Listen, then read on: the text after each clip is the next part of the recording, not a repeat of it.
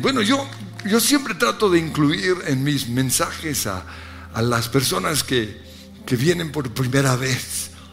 Pero hoy tengo que hablarle al liderazgo, a la iglesia, y creo que aún a través de esta palabra, a los que nos visitan, Dios les va a hablar. Pero quiero responder la siguiente pregunta. ¿Por qué creen ustedes que volvió a casa el hijo pródigo? Pues recuerdo que hace unos 20 años vino a Colombia un predicador en un tiempo en el cual Colombia estaba experimentando un avivamiento sin precedente a nivel mundial. Y él vino con una palabra profética. Porque aunque muchos estaban recibiendo a Jesús, tristemente muchas ovejas también estaban siendo lastimadas por una práctica que algunos estaban haciendo y era la de maldecir a los que se iban de sus iglesias.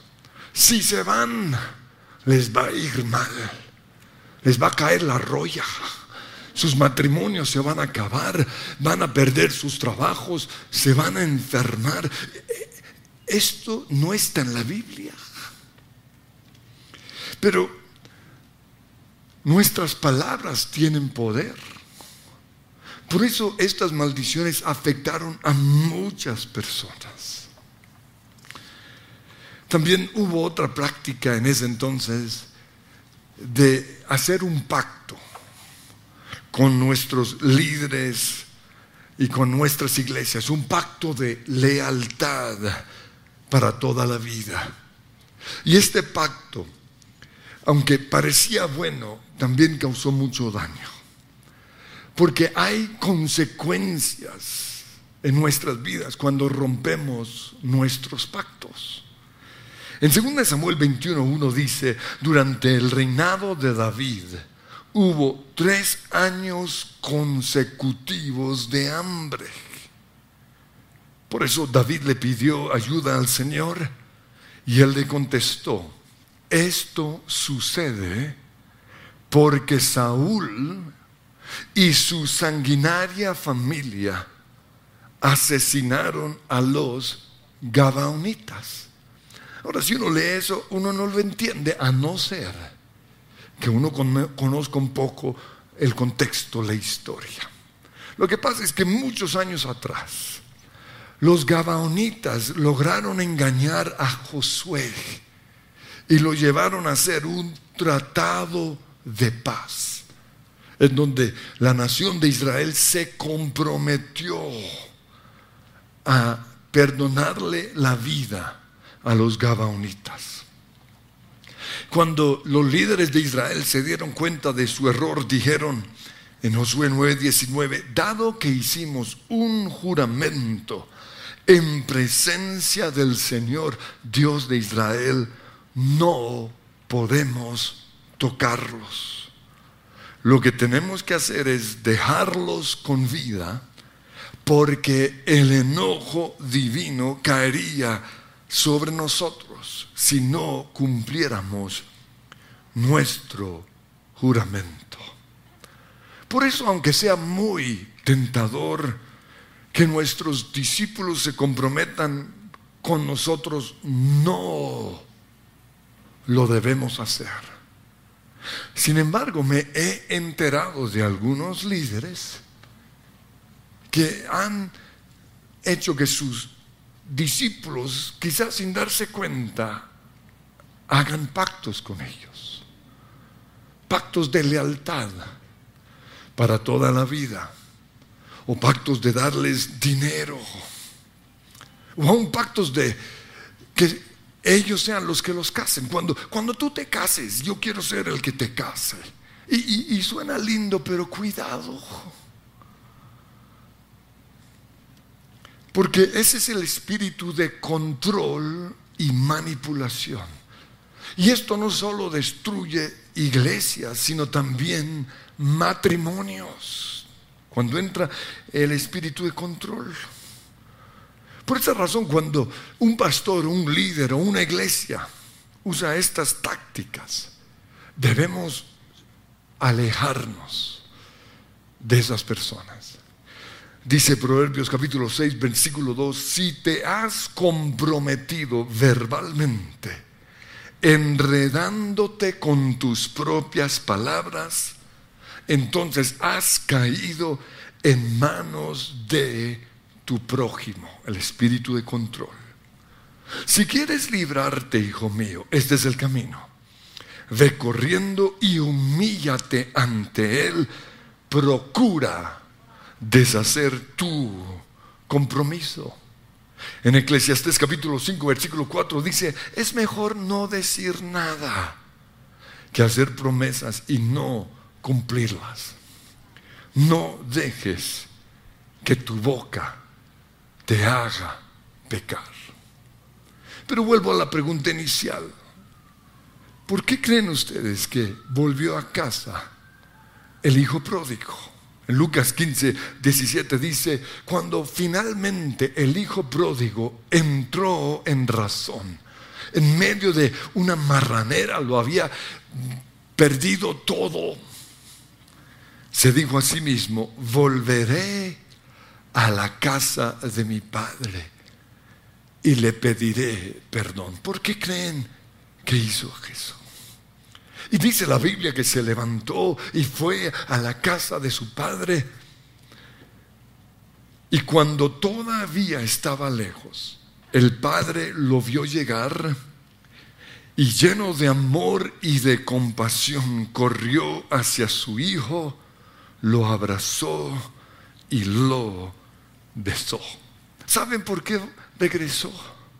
Porque cuando este hijo en rebeldía se quiso ir de su casa y le pidió toda la herencia, el papá, en vez de amenazarlo, en vez de maldecirlo y decirle te va a ir, te va a ir lo más de mal, en vez de tratar de controlarlo, lo bendijo. Y aunque sabía que estaba cometiendo un gran error, lo bendijo. Y eso fue lo que ese predicador nos dijo. Y es lo que hoy quiero dejar con ustedes. Cuando una persona se quiere ir de nuestra vida, de nuestra casa, de nuestro grupo, de nuestra iglesia, tenemos que darles la libertad, porque ese es el camino de Dios. Tenemos que bendecirlo. Si él lo hubiera maldecido, su hijo nunca hubiera vuelto a casa. Por eso si quieres que tus discípulos regresen o vuelvan a ti, o que tu esposo o tu esposa vuelva a ti, no lo maldigas, aún en el secreto, bendícelo. Porque el camino de Dios para que la gente sea leal con nosotros no es el espíritu de control ni la manipulación, sino la libertad. El verdadero amor jamás obliga. El control no es amor. El verdadero amor da libertad para que la gente se vaya y confía en esa persona. Así como el papá del hijo pródigo confió tanto que se la pasaba mirando por la ventana. Y por eso cuando el hijo regresó, el papá salió a recibirlo. Porque él sabía que un día regresaría. Pero ¿qué hubiera pasado si en vez de bendecirlo lo hubiera maldecido? Si en su casa hubiera hablado mal, ah, es que ese hijo rebelde, ¿qué hubiera pasado? Por eso si alguien se quiere ir de nuestra iglesia, que se vaya con nuestra bendición. Que Dios te guarde y bendiga. Que extienda su amor y te muestre favor. Que Dios te mire con agrado y te dé paz. Recuerdo que este predicador ilustró su mensaje con un caso de la vida real, un caso en su propia vida. Este predicador era muy conocido, pero le hacía falta alguien en su ministerio. Y un día Dios se lo trajo. Y, esta conexión divina lo llevó a un nivel impresionante. Pero no solo eso, sino que los dos se beneficiaron. Este predicador logró realizar los sueños que Dios había puesto en su corazón, pero la otra persona, junto a él, llegó a ser también conocida a nivel mundial. Y durante muchos años trabajaron como un equipo unido por Dios. Pero un día, esta otra persona quiso salir e iniciar su propio ministerio. Y cuando él vino a hablar con el predicador, le dolió. Y aunque él no veía que eso era la voluntad de Dios, el verdadero amor bendice y da libertad. Y eso fue lo que él hizo, lo bendijo y dejó que se fuera. Y gracias al corazón de ese hombre de Dios, en vez de tener un solo ministerio, Dios bendijo el mundo con dos ministerios. Pero, ¿qué hubiera pasado si en vez de bendecirlo, Él lo hubiera amenazado? Si te vas, te aseguro que te va a ir mal en la vida. ¿O qué hubiera pasado si Él hubiera tratado de controlarlo. Pero no fue así. Lo bendijo. Y los dos siguieron prosperando porque el nuevo ministerio alcanzó multitudes. Y al predicador Dios le devolvió personas con el mismo talento. Y en vez de ser uno, fueron muchos. Porque eso es lo que dice la palabra. Juan capítulo 12, versículo 24. Jesús dijo, ciertamente les aseguro que si el grano de trigo no cae en tierra y muere, se queda solo. Pero si muere, produce mucho fruto. ¿Qué hubiera pasado si en vez de dejarlo ir, lo hubiera obligado a quedarse. Si en vez de bendecirlo, lo hubiera maldecido. Si en vez de perdonarlo, se hubiera llenado de resentimiento. Por eso, aunque las decisiones de otras personas no sean la voluntad de Dios y no nos convengan a nosotros, aún así, tenemos que bendecirlos y dejar que se vayan. Pero esto me lleva a otra pregunta. ¿Por qué las personas se van de, sus iglesias?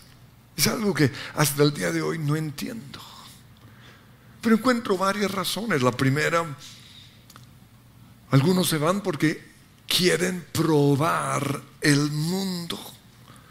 Si Salomón lo hizo, él dijo en Eclesiastés capítulo 2, versículo 1 al 10, probemos los placeres Busquemos, entre comillas, las cosas buenas de la vida.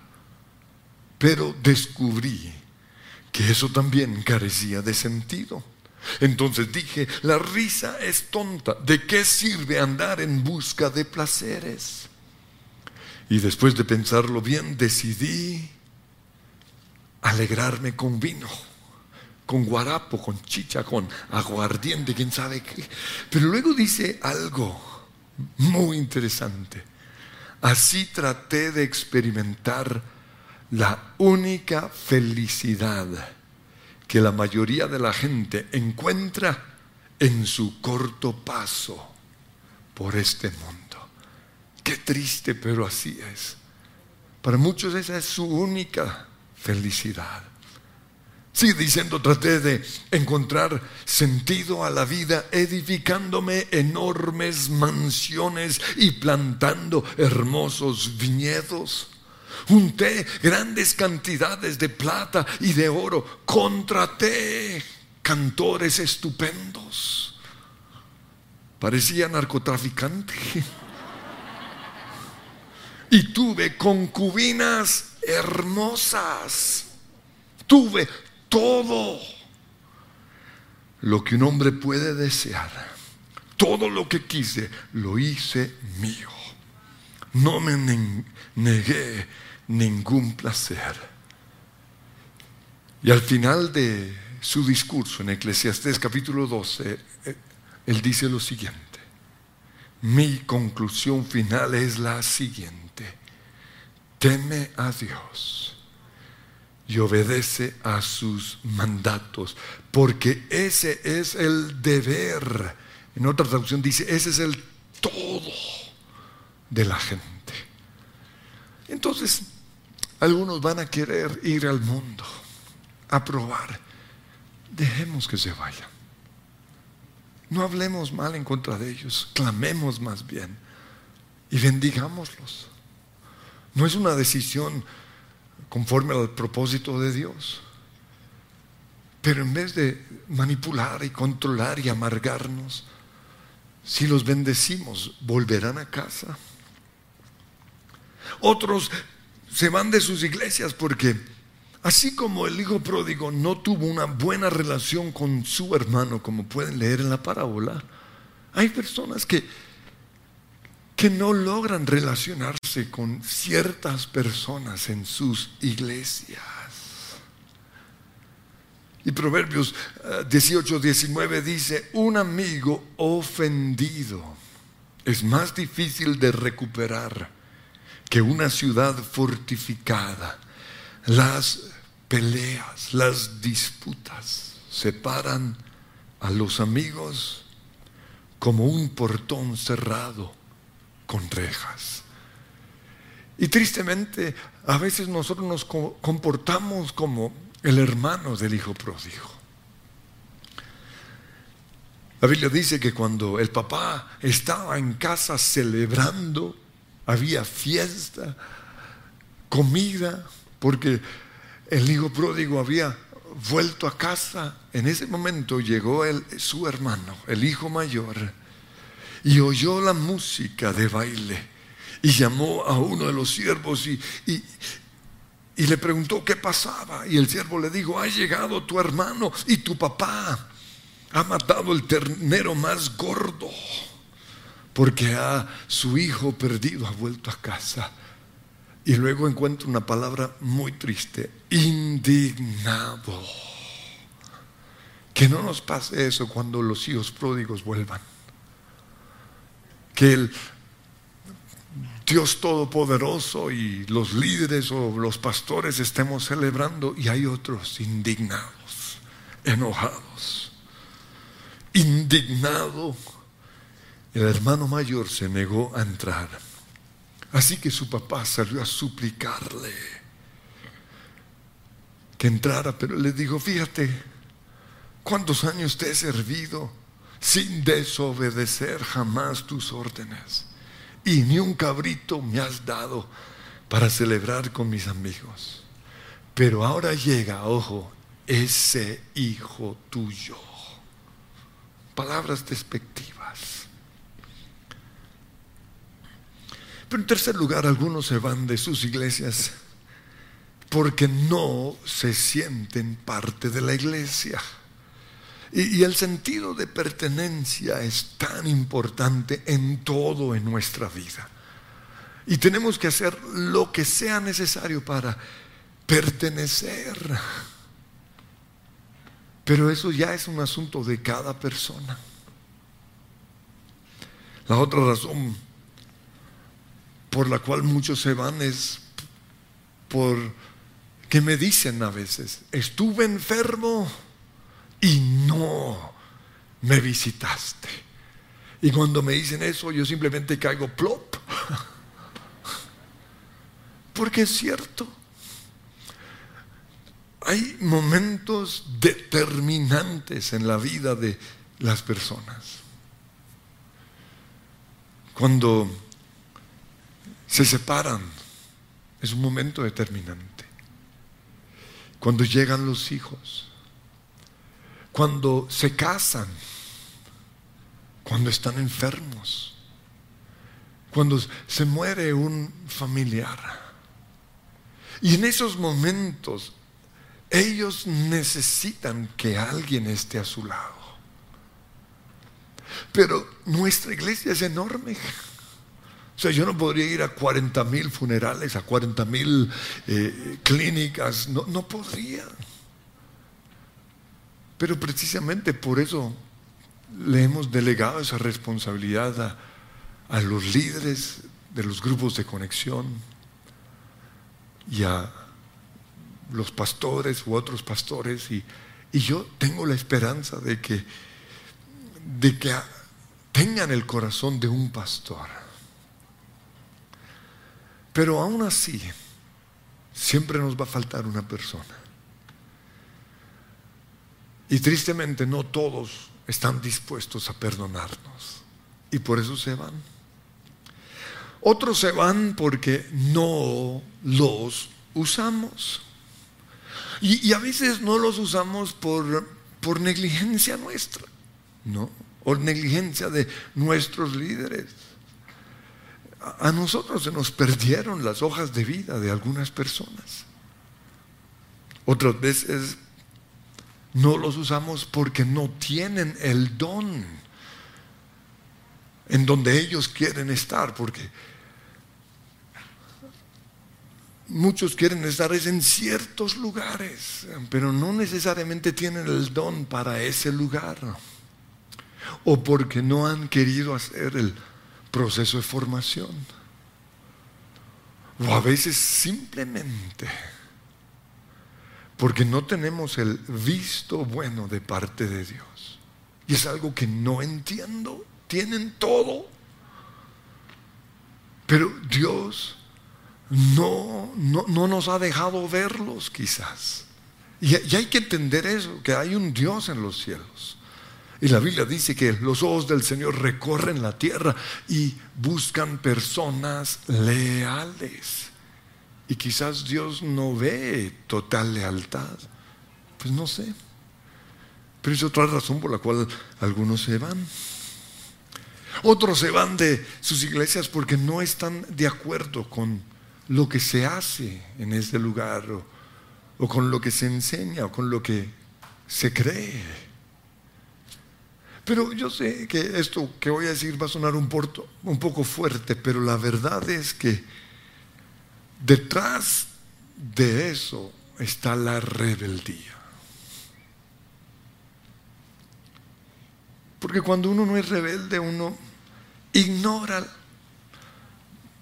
ciertas cosas del liderazgo de la iglesia, uno lo pasa por alto. Pero cuando uno es rebelde le encuentra la peca, el error.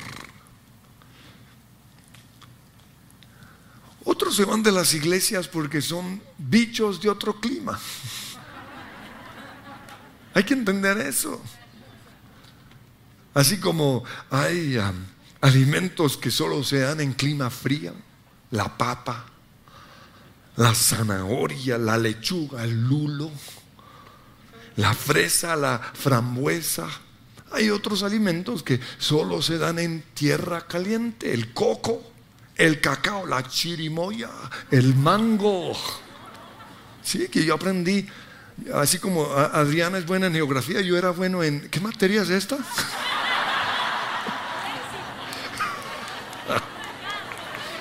Soy bueno en el éxito, más bien sí. Por eso hay cristianos que se van a, otras iglesias y son más productivas allá. Y eso es bueno.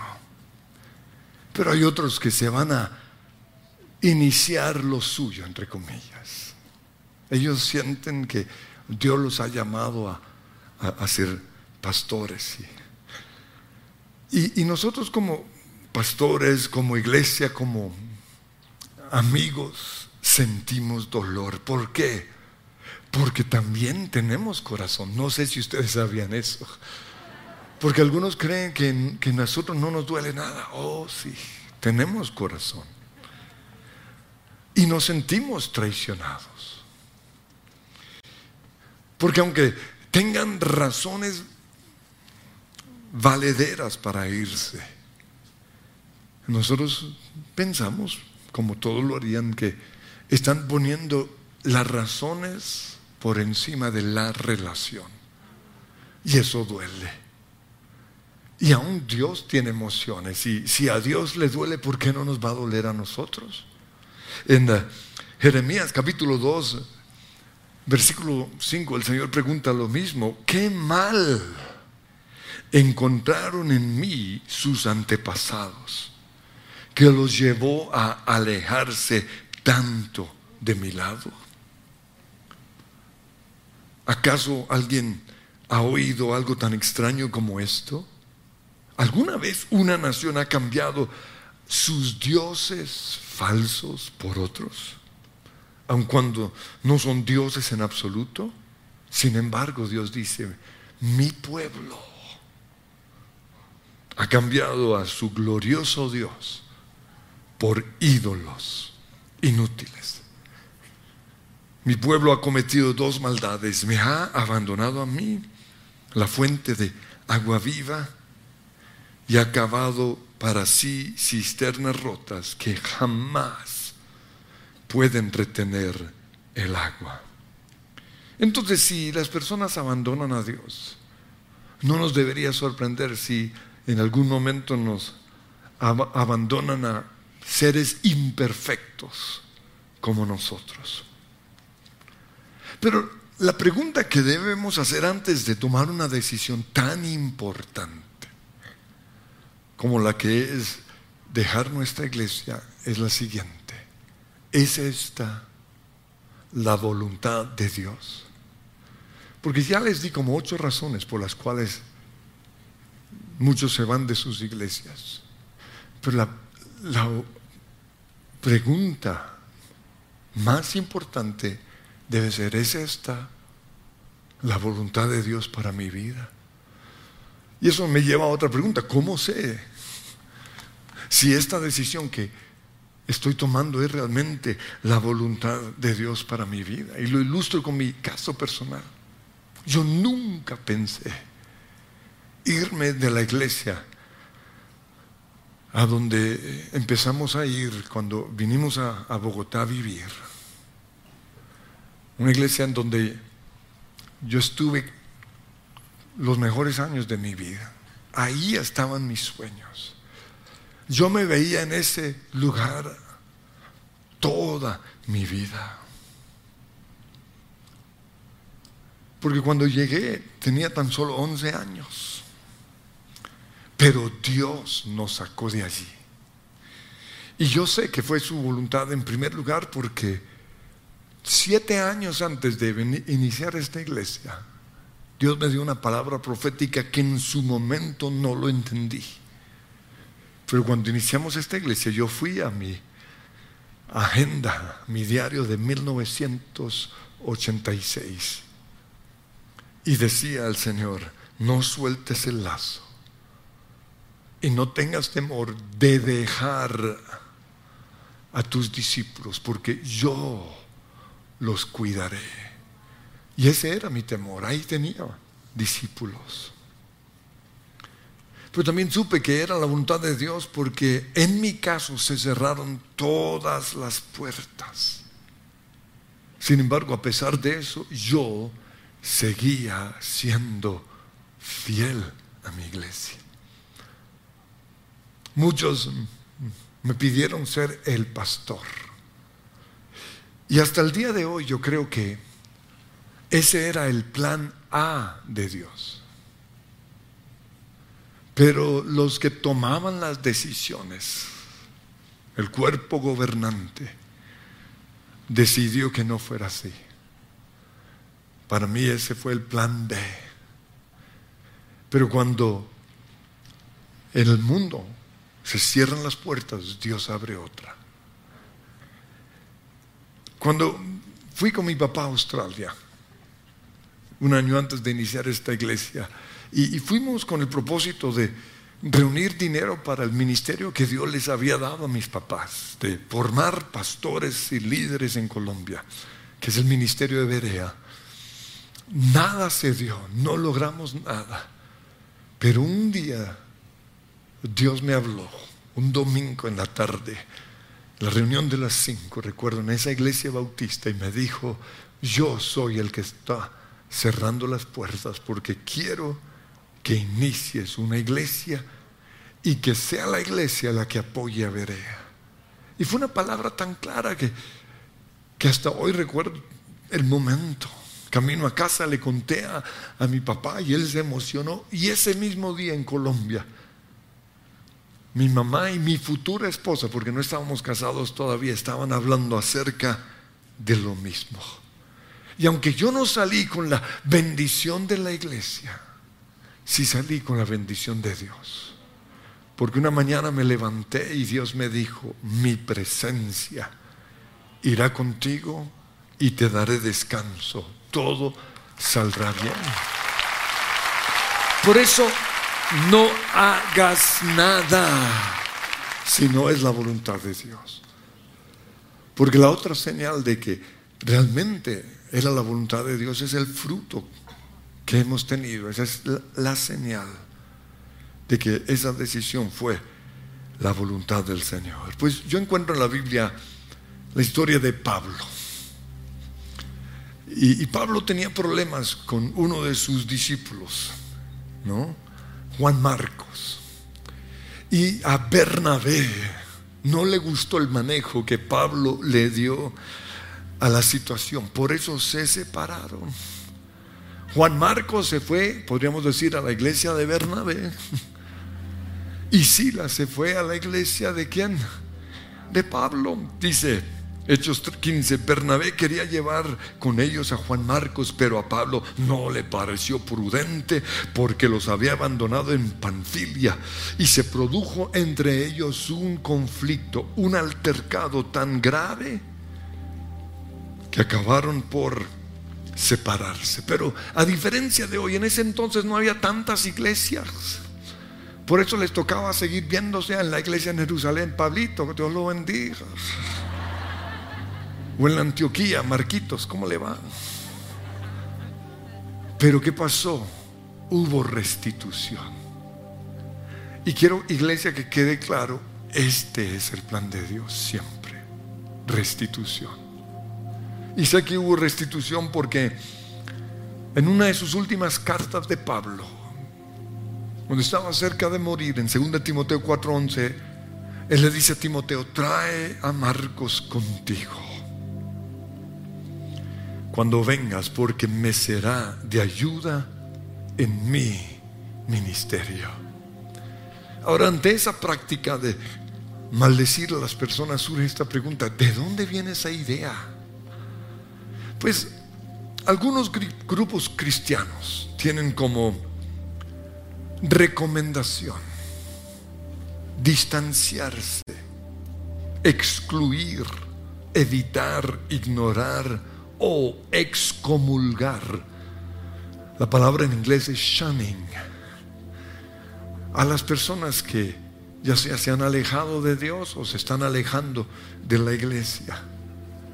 Y lo hacen basado en textos como Mateo 18, 17, donde dice, si la persona no acepta la decisión de la iglesia, trátala como a un pagano. O en 2 Juan 1.10 dice, si a sus reuniones llegara alguien que no enseña la verdad acerca de Jesús, no lo inviten a su casa ni le den ninguna clase de apoyo. Entonces, debido a esto, cuando una persona se va de la iglesia, algunos les recomiendan como medida de precaución que se alejen por un tiempo. Porque cuando una persona se va resentida de su iglesia, tiende a hablar mal, sale con el corazón herido. Y esto puede causar división. Y al respecto, Tito 3.10 dice, si entre ustedes hay individuos que causan divisiones, darles una primera Y una segunda advertencia, es decir, no hables mal de mi iglesia. No quiero oír esa historia. Después de eso, si no hacen nada al respecto, no tengas nada más que ver con esas personas. Pero tristemente muchos toman esta medida de precaución como una prohibición. Es que prohibieron que hablaran conmigo. Y además de esto, Satanás, que es el verdadero enemigo de la iglesia, siempre va a mandar un demonio que nos va a obsesionar en contra de los que se han ido para que hablemos mal de ellos. O un espíritu de control y de manipulación para los que están pensando en irse, para que no lo hagan. Y, ahí viene ese espíritu de Isabel. Y ahí viene quizás esas maldiciones. Si se van, les va a ir lo más de mal. Sus hijos se van a enfermar y quién sabe qué otras cosas pueden decir. Pero ese no es el Espíritu de Dios. Y para que esto no nos suceda, tenemos que hacer un proceso de perdón. Y es muy sencillo. En primer lugar, perdonarlos, y ya sabemos cómo. Pero en segundo lugar, tenemos que pedir que Dios sane nuestro corazón. Porque el dolor de la traición queda ahí marcado. Y es que cuando una persona se va de la iglesia, nos está diciendo que no nos necesita que no nos quiere, que le va mejor sin nosotros y eso duele. Pero el Señor sana las heridas. Pero lo siguiente es entregar a esa persona a Dios y soltarlas, como dice la canción del mundo, let it go, let it go, suéltala. Y, soltamos a una persona y yo vi una administración un día de Clarita impresionante. Eh, eh, le decía, déjala ir, déjala ir. Y, le preguntaba, ¿y la ves? Sí, sí, estoy viendo que se está yendo. Ah, ahora bendí, bendígala. Y así es como hay que hacerlo. Dios te bendiga y te guarde. Yo quiero que nos pongamos en pie.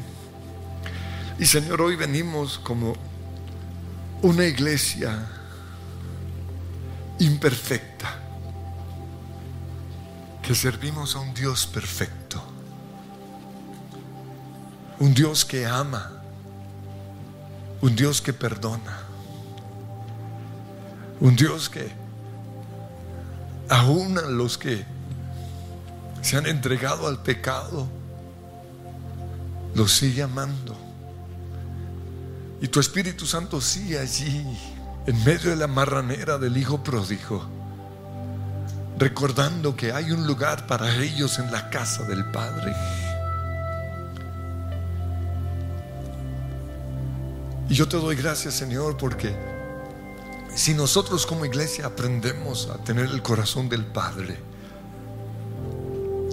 esos que se han ido algún día volverán.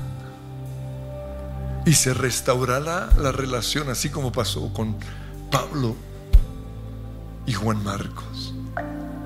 Y esa es nuestra oración. Pero hoy reconocemos que, que hay dolor en nuestro corazón. Quiero que ahí como líderes le digan al Señor qué persona los traicionó, qué persona se fue de su lado. Y dígale tal vez lo que están sintiendo, Señor, me, me dolió. Ahora, si no eres un líder, háblale de tu papá o de tu esposo que se fue. Y Señor, hoy reconocemos que nuestro pecado ha sido tratar de controlarlos, de manipularlos. Y al hacer esto hemos causado un daño aún mayor, nos hemos distanciado aún más. Y le hemos abierto la puerta a los demonios, pero te pedimos perdón y renunciamos a esos demonios. Y renunciamos, Señor, también a esas fortalezas en nuestra mente que nos han llevado a odiar. Y te pido, Señor, que hoy tú me des libertad, porque si elijos libertades seréis verdaderamente libres. Y deja, Señor, que yo pueda bendecir a esa persona a medida que, que se aleja de mí, se va con mi bendición. Dios te bendiga y te guarde. Que el Señor te acompañe siempre. Señor, yo creo que tú eres un Dios restaurador y declaramos que esta es la casa del Padre. Y tú estás en este lugar. Gracias, Señor.